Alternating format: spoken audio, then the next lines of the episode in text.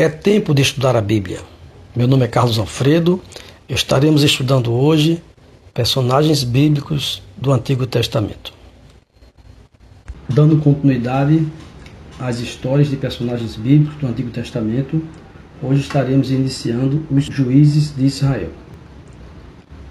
Essas narrativas se encontram no livro de Juízes, do capítulo 1 ao 21. Os acontecimentos do livro abrangem um período de aproximadamente 350 anos, desde a conquista de Canaã, cerca de 1400 anos antes de Cristo, até pouco tempo antes do tempo de Samuel, 1050 anos antes de Cristo. Foram 12 os juízes, da mesma maneira que foram 12 as tribos de Israel, foram 12 os apóstolos.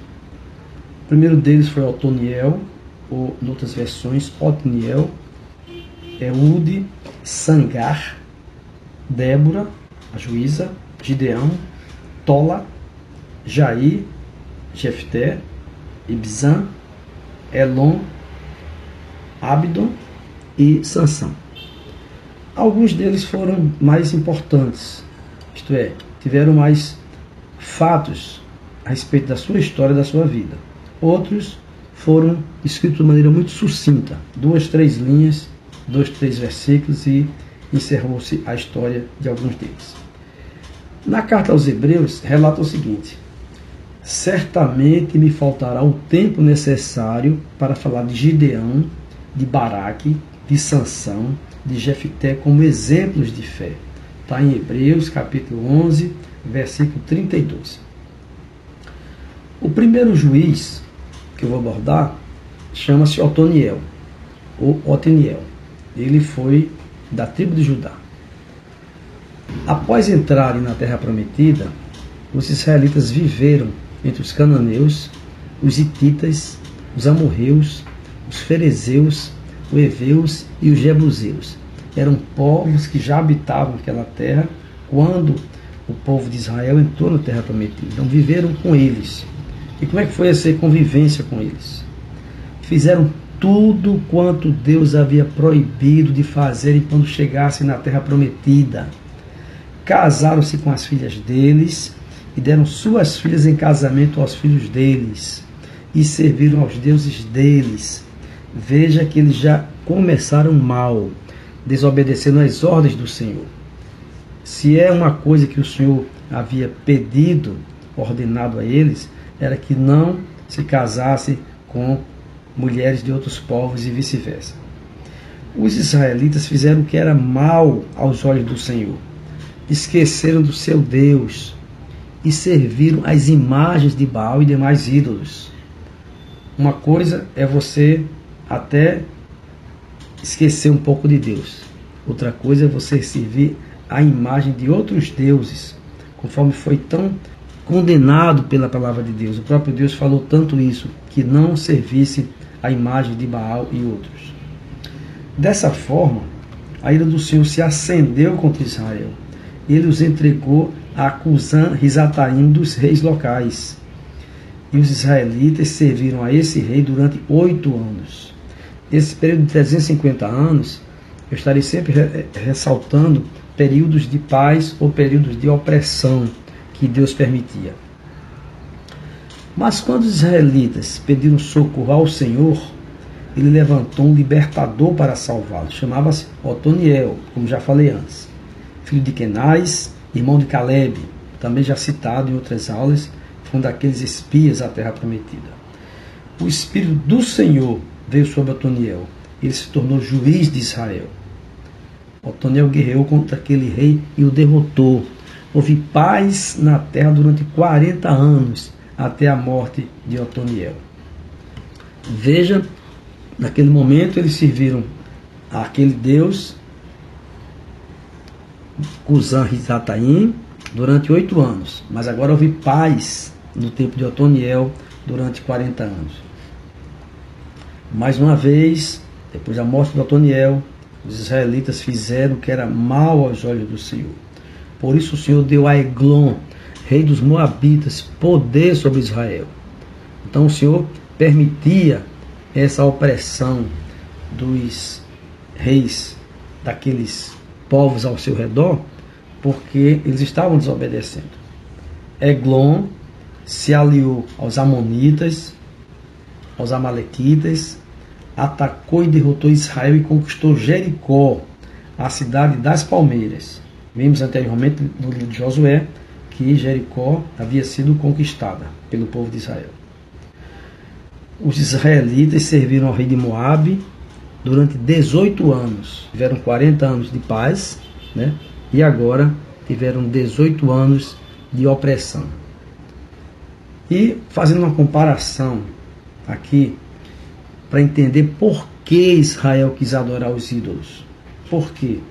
Na adoração a Deus, os benefícios são de longo prazo.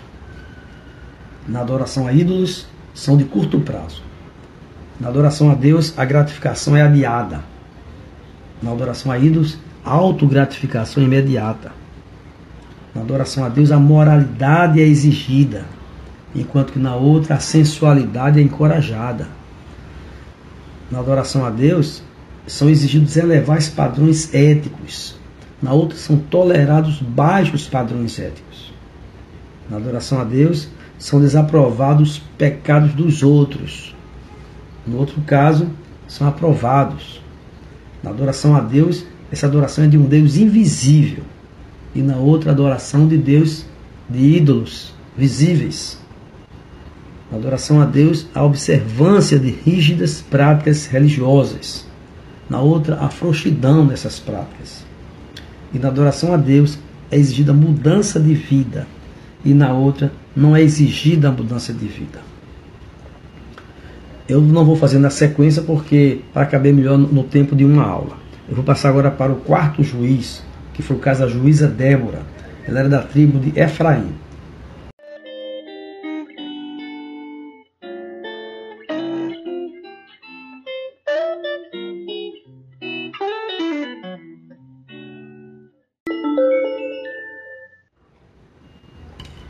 Seu nome significa abelha.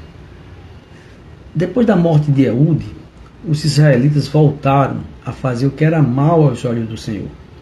Eude foi o juiz que antecedeu a Débora. Essa mesma cena se repetiu após a morte de cada juiz. Por isso, o Senhor os entregou nas mãos de Jabim, um rei cananeu. O comandante do seu exército, Císera, oprimiu cruelmente os israelitas durante 20 anos. Agora, mais 20 anos de opressão, que a gente observa aqui, né? Então, mais uma vez, o povo pediu socorro ao Senhor. Quem julgava Israel nessa época era Débora, uma profetisa, mulher de Lapidote. Ela costumava sentar-se debaixo da palmeira de Débora, e os israelitas a procuravam para que ela julgasse suas questões. Eu queria destacar aqui que mesmo havendo tanto machismo naquela época, né, do Antigo Testamento, e até do Novo também, mas eles tiveram aqui uma juíza chamada Débora, uma mulher que pudesse julgar as questões que havia entre eles. Porém, certo dia, ela mandou chamar Baraque, que morava no território de Naphtali, e lhe disse: O Senhor, o Deus de Israel, lhe dá a seguinte ordem: convoque dez mil guerreiros das tribos de Naphtali e Zebulon para irem ao Monte Tabor. Eu farei Císara, comandante do exército de Jabim, ir com seus guerreiros até o rio Quizon, e eu os entregarei em suas mãos. Baraque disse a Débora: Só irei se você for comigo. Débora respondeu a ele: Está bem, eu irei, mas você não receberá a honra nesta missão pois o Senhor entregará Císera nas mãos de uma mulher. Então, mais uma vez, um destaque para uma mulher, além de ter a juíza Débora, uma mulher que iria entregar Císera nas mãos do povo de Israel. Então Débora foi com Baraque até a cidade de Quedes. Ali Baraque convocou as duas tribos citadas e dez mil guerreiros subiram com ele. E Débora também o acompanhou. Então Eber, que era descendente de Obabe, cunhado de Moisés, havia se separado dos outros membros de sua tribo e armado suas tendas perto de Quedes. Quando disseram a Císera que Baraque havia subido ao monte Tabor, ele mandou trazer seus guerreiros e eles marcharam até o rio indicado. Então Débora disse a Baraque: Prepare-se, este é o dia em que o Senhor entregará Císera em suas mãos, pois o Senhor marcha adiante de você. Baraque desceu em costa do monte Tabor, à frente dos guerreiros para combater. Quando Baraque atacou, veja o que o Senhor fez. Trouxe pânico sobre os carros de guerra e sobre os soldados de Císera, que abandonou sua carruagem e fugiu a pé. Baraque perseguiu exército inimigo e matou todos os guerreiros de Císera. Veja que decepção, que frustração. O Císera abandonar a carruagem e fugir a pé. Aquele comandante já estava sem moral para comandar essa tropa. E Císera correu para a tenda de Jael, que era esposa de Éber. Jael se olhou ao seu encontro e disse: Venha para a minha tenda, senhor. Entre, não tenha medo. Ele entrou na tenda de Jael e ela o cobriu com uma manta. Veja que situação. Um comandante escondido numa tenda, coberto por uma manta. Císara disse a ela: Fique à porta dessa tenda. Se alguém chegar e perguntar, diga que não tem ninguém aqui. Além disso, né, ele está escondido, coberto por uma manta, ainda está mentindo para não ser descoberto. Mas quando Císera, exausto, dormia, Jael se aproximou silenciosamente com um martelo e uma estaca de tenda na mão e atravessou o crânio dele com a estaca, que ficou presa ao chão. Foi assim que Císara morreu. Como ter sido predito, ele morreria não por Baraque, mas por uma mulher. Quando Baraque passou por lá à procura de Císara, Jael saiu ao seu encontro e disse: Venha, eu lhe mostrarei o homem que o Senhor está procurando. Ele a seguiu até a tenda, onde encontrou o cadáver de Císera. Naquele dia, o povo de Israel viu Deus derrotar Jabim, o rei dos cananeus. Então a gente vê uma, uma estratégia, né? Uma estratégia e a própria Débora comandando de maneira que eles conseguiram a outra mulher, foi Jael foi quem conseguiu matar o comandante Císera dos cananeus.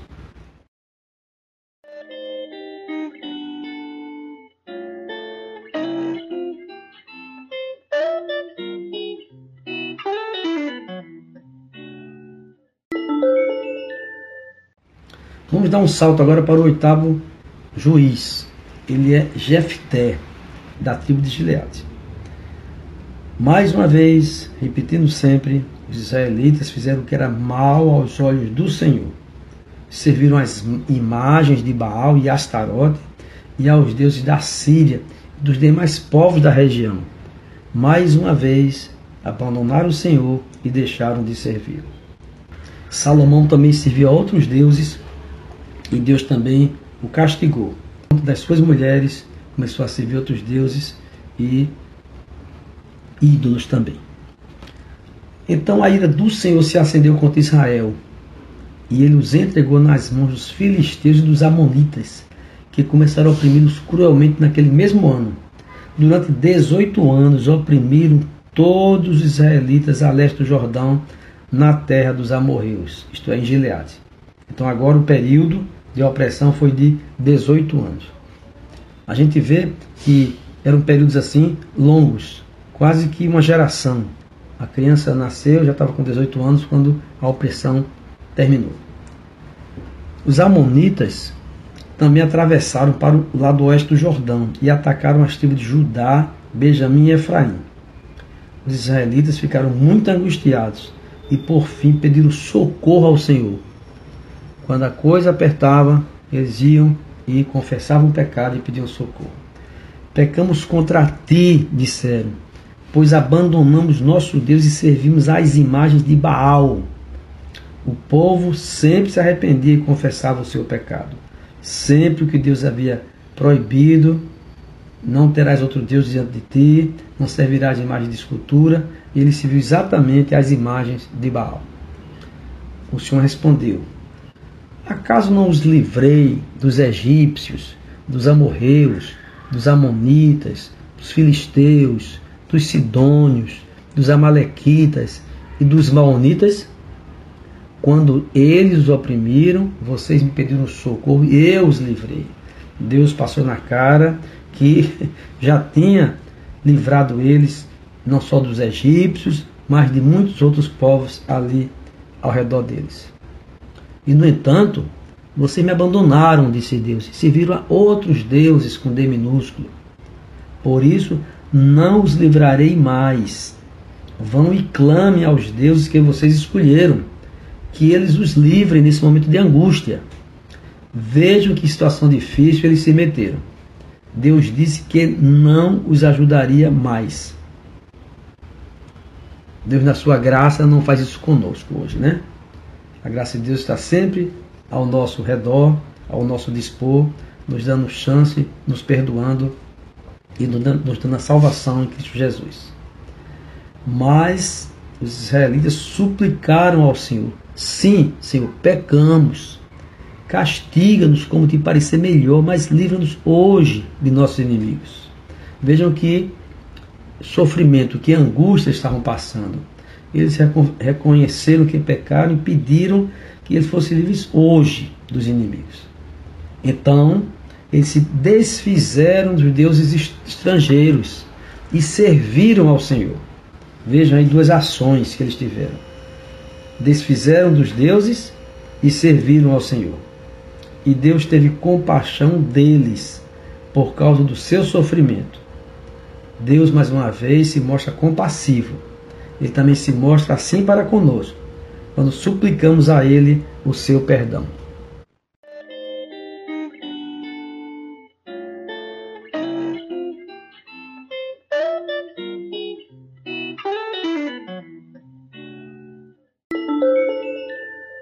Quando os exércitos dos Amonitas foram convocados para guerrear, acamparam em Gileade. Os líderes de Gileade disseram uns aos outros: O primeiro que atacar os Amonitas governará sobre todo o povo de Gileade. Veja que honra, mais que responsabilidade, né? Ité era um guerreiro corajoso, era filho de Gileade, mas sua mãe era uma prostituta. Novamente, a Bíblia relata a presença de prostituta na história de Israel. Vimos há poucas aulas atrás a história de Raabe. A esposa de Gileade teve muitos filhos. E quando esses meio-irmãos cresceram, expulsaram Jefté, dizendo: Olha, você não receberá parte alguma da herança de nosso pai, pois é filho de outra mulher. Então Jefté fugiu de seus irmãos e foi ver na terra de Tobi. Em pouco tempo passou a chefiar um bando de desocupados que se uniram a ele. Ele tinha um perfil de liderança. Já apareceu um bando de desocupados que ficaram unidos a ele. Por essa época, os amonitas começaram a guerrear contra Israel. Quando os amonitas atacaram, os líderes de Gileade mandaram buscar Jefité na terra de Tobi Venha e seja nosso comandante, disseram a ele. Ajude-nos a lutar contra os amonitas. Mas Jefté agora disse: Não são vocês os mesmos que me odiavam e que me expulsaram da casa de meu pai? Por que me chamam agora que estão em apuros? Disseram para Jefté: Porque precisamos de você. Responderam Jefté. Se você nos comandar na batalha contra os Amonitas, nós o proclamaremos governante de todo o povo de Gileade. Jefté lhes disse: Quer dizer que se eu for com vocês e o Senhor me der a vitória sobre os Amonitas, governarei sobre todo o povo? Ele tinha esse sonho de governar sobre o povo. Os líderes de Gileade responderam: o Senhor é nossa testemunha de que faremos exatamente como você disse. Você será o nosso governador, o nosso governante. Então Jefté foi com os líderes de Gileade e o povo fez governante e comandante do exército. Em Mispá, na presença do Senhor, Jefté repetiu o que tinha dito aos líderes. Jefté enviou mensageiros ao rei de Amon para perguntar: Por que você saiu para guerrear contra a minha terra? O rei de Amon respondeu aos mensageiros de Jefté: Quando saíram do Egito, os israelitas roubaram minhas terras. Agora devolvam-nos pacificamente esse território. Jefté enviou a seguinte mensagem em resposta ao rei Amonita. Disse Jefté: Israel não roubou terra alguma dos Amonitas nem dos Moabitas. Quando o povo de Israel veio do Egito e chegou a Cádiz, depois de atravessar o Mar Vermelho, enviou mensageiros ao rei de Edom e pediu: Deixa-nos passar por sua terra. Contudo, seu pedido foi negado. Então fizeram o mesmo pedido ao rei de Moabe, mas ele não os deixou passar. Por isso o povo de Israel ficou em Cádiz. Então o Senhor, Deus de Israel, entregou o rei Seom nas mãos do seu povo, que derrotou os amorreus. Israel tomou posse de toda a terra dos amorreus que viviam naquela região. Como você se vê, foi o Senhor, o Deus de Israel, que tirou a terra dos amorreus e a entregou a Israel. Por que então haveriam de devolvê-la? Fique com o seu Deus, Camus, que ele lhe der. E nós ficaremos com o que o nosso Deus nos der.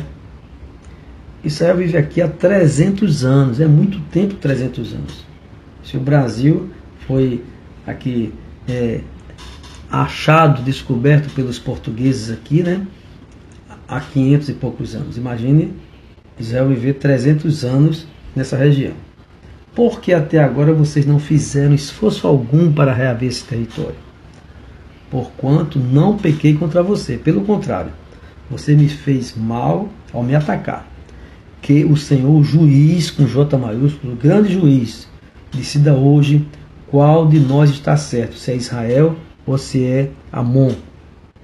Mas o rei de Amon não deu atenção à mensagem de Jefté. Então o Espírito do Senhor veio sobre Jefté. Ele atravessou o território de Gileade e Manassés e dali avançou contra os Amonitas. Note então, agora que Jefté fez um voto ao Senhor. Se entregares os Amonitas em minhas mãos, darei ao Senhor o que sair primeiro da minha casa quando eu regressar vitorioso. Eu o oferecerei como holocausto. O texto fala o que sair é naquele sentido de quem sair, provavelmente uma pessoa, né? Jefté saiu com seu exército para combater os amonitas, e o Senhor os entregou em suas mãos, tendo ele destruído 20 cidades então veja que foi uma vitória muito grande, muito contundente, mesmo cidades pequenas naquela época, mas ele venceu, ele destruiu 20 cidades. Quando Jefté voltou para casa, veja o que aconteceu. Sua filha saiu ao seu encontro, tocando tamborim e dançando. Ela era filha única. Jefté a viu, rasgou as suas próprias roupas e gritou: ah, minha filha, você acabou comigo, trouxe desgraça sobre mim. Fiz um voto ao Senhor e não posso voltar atrás. Ela disse: Pai, se você fez um voto ao Senhor, faça comigo o que prometeu, pois o Senhor lhe deu grande vitória sobre seus inimigos, o que era verdade, uma grande vitória sobre aqueles inimigos. Mas, primeiro, disse a filha: Permita que eu ande pelos montes e chore com minhas amigas por dois meses, pois morrerei virgem. Outra versão diz assim: que eu chore com minhas amigas a minha virgindade. Pode ir, disse Jefté, e deixou que ela se ausentasse por dois meses. Ela e suas amigas foram para os montes e lamentaram, pois ela jamais teria filhos. Quando voltou para casa, quando ela voltou para casa, seu pai cumpriu o voto que havia feito. E ela morreu sem ter tido relações com homem algum.